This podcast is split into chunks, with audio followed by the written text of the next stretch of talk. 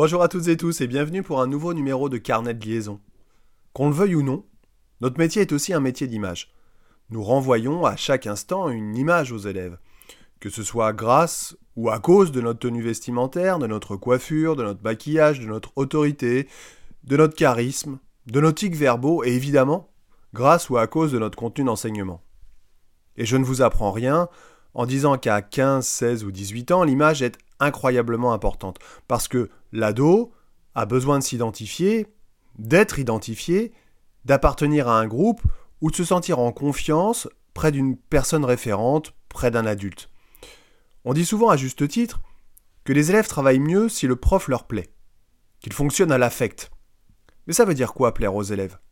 C'est tout permettre et danser tout nu sur les tables? Non, certainement pas. Ça, ça amuse, éventuellement, ça amuse un temps, mais cela ne plaît pas. Un prof qui plaît, c'est un prof qui fait son job, qui pose un cadre dans lequel chacun pourra trouver un espace de liberté. C'est un prof juste, intéressant, à l'écoute, proche des élèves, qui dit ce qu'il fait et qui fait ce qu'il dit, qui sait se faire respecter sans se faire craindre. C'est une personne qui peut servir d'exemple et à qui on peut, d'une certaine manière, s'identifier. Alors quand un prof accueille ses élèves, avec chaussures et chaussettes trouées, ou bien avec un pantalon qui laisse apparaître l'arrêt des fesses, ou encore qui sent mauvais dès 8 heures le matin, ou qui a toujours très mauvaise haleine. Quelle image renvoie-t-il? Est-ce que l'enfant peut ou a envie de s'identifier?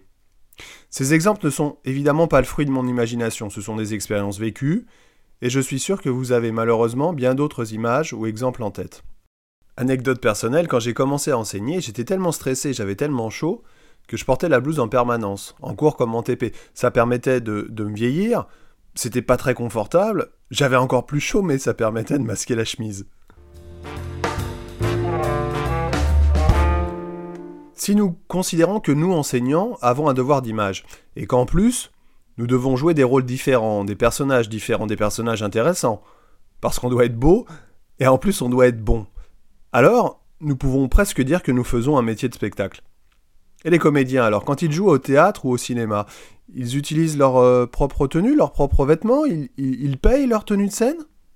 Je défends donc l'idée que puisque nous avons un devoir d'image envers un public jeune en construction et très attentif à nos tenues et à nos faits et gestes, je défends donc l'idée que nous devrions recevoir une subvention ou une prime, appelez ça comme vous voulez, permettant de nous acheter notre tenue de travail, notre habit d'enseignant, et bien sûr la blouse qui est nécessaire en activité expérimentale.